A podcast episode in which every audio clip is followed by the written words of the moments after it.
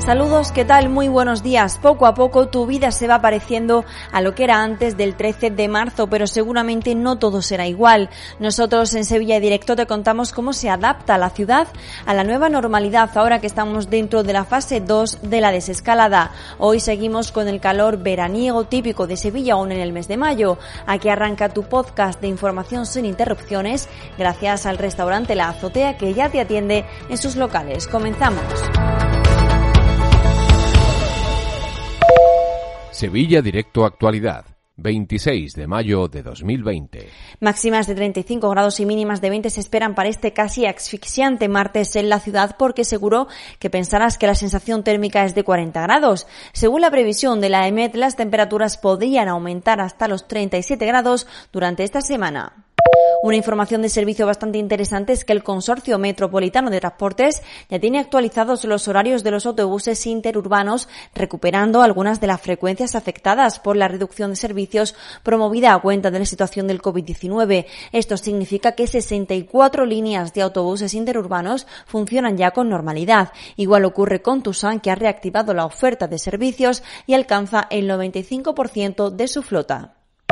Abrimos página de sucesos porque la policía local de Sevilla ha detenido a un hombre de 49 años de edad que ha sido atropellado mientras huía tras cometer presuntamente un robo con violencia a una mujer en la avenida de Itasa cuando ella sacaba dinero de un cajero. El individuo será intervenido quirúrgicamente por las fracturas que ha sufrido.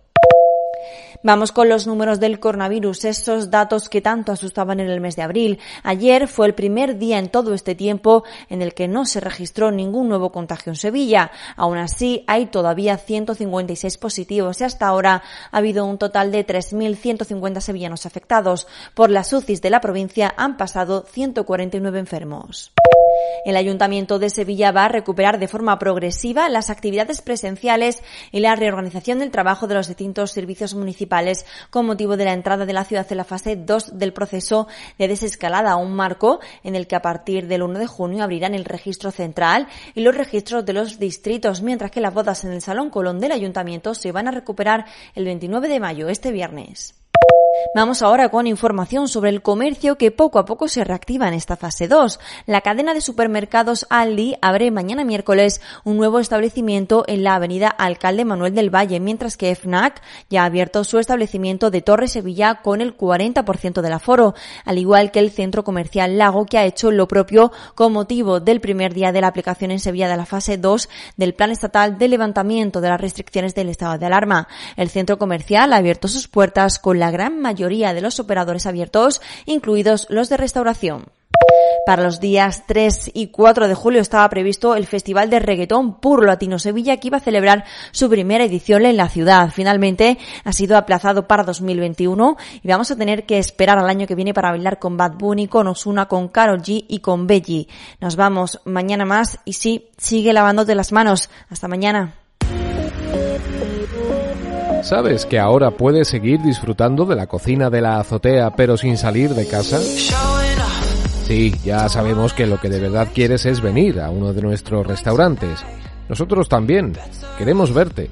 Pero mientras podemos volver a hacerlo, ¿por qué vas a renunciar a tu plato favorito de nuestra carta? La azotea. Cocina de altura. También a domicilio. Sevilla Directo Actualidad, de lunes a viernes desde las 7 de la mañana en tu móvil.